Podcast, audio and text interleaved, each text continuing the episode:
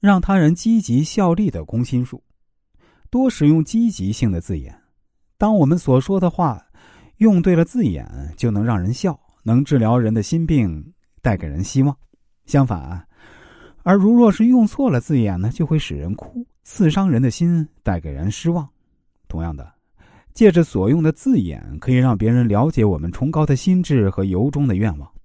历史上许多伟大的人物啊，就是善于运用字儿的力量，大大的激励了当时的人们。他们跟随这些伟大的人物，塑造出了今天的世界。的确啊，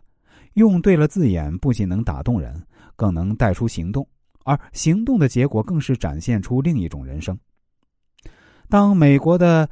帕特里克·亨利站在十三个州代表之前，慷慨激昂地说：“我不知道其他的人要怎么做，但就我而言，不自由，武宁死。”这句话激发了几代美国人的决心。发誓要推翻长久以来骑在他们头上的苛政，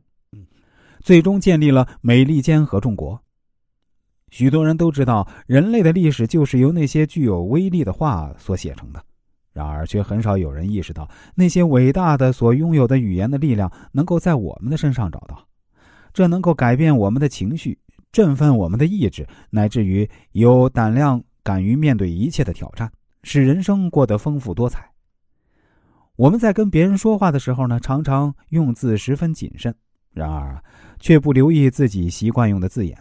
殊不知，我们所用的字眼呢，会深深影响我们的情绪，也会影响我们的感受。因此啊，如果我们不能好好的掌握怎样用字，如果我们随着以往的习惯继续不加选择的用字啊，很可能就会扭曲所经历的事实。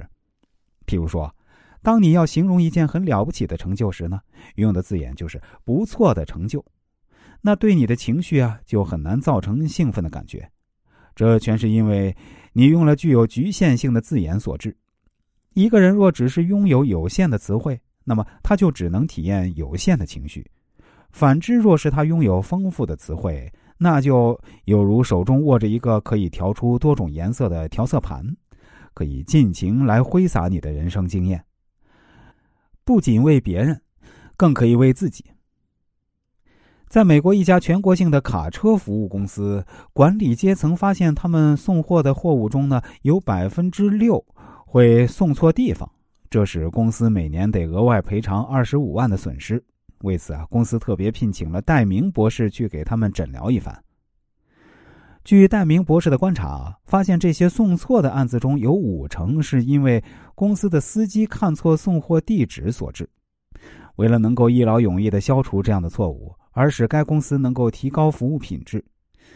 戴明博士呢建议啊，把这些工人或者司机的头衔呢，统一改为技术员。